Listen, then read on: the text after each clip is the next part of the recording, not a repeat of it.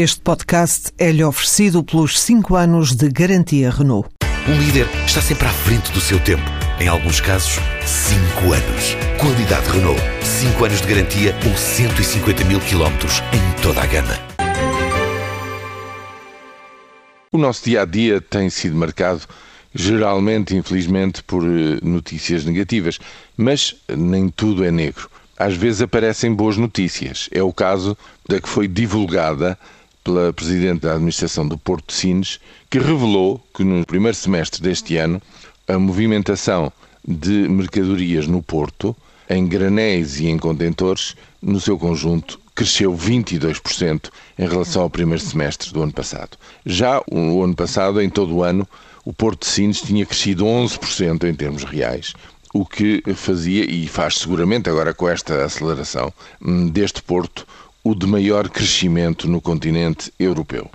E afirma Lídia Sequeira que o segundo semestre, por aquilo que já está no fundo previsto e contratado, o crescimento poderá ser ainda superior a este do primeiro semestre. Isto quer dizer, numa situação em que o comércio externo, as importações estão a cair, no nosso país. Mas as exportações continuam a crescer marginalmente, enfim, já estão praticamente a aproximar-se, infelizmente, zero, mas estão a abrandar de trimestre para trimestre.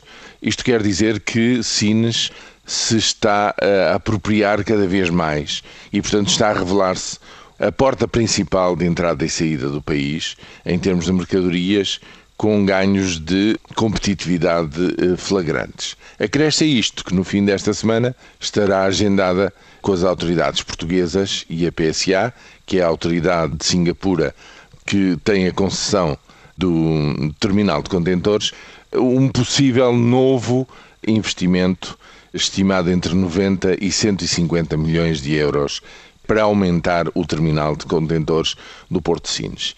E eu dei comigo a pensar, se isto tudo se faz assim, ainda sem a célebre linha ferroviária construída, a tal que poderia dar mais profundidade, que poderia dar a possibilidade de uma ligação para toda a Península Ibérica, nomeadamente até Madrid. Bom, então o que não será o potencial deste porto quando todas as infraestruturas de que ele necessita estiverem, digamos, terminadas? Esta história de nunca acabar do ramal de Sines para depois seguir para a Espanha é uma coisa que se vem ouvindo já há demasiado tempo e que, eh, pelos vistos, leva tempos imensos a ser construído, mas era vital para que este dinamismo da principal porta de entrada e saída de mercadorias do país não abrande nos próximos tempos. A economia nacional seguramente precisa muito que assim aconteça.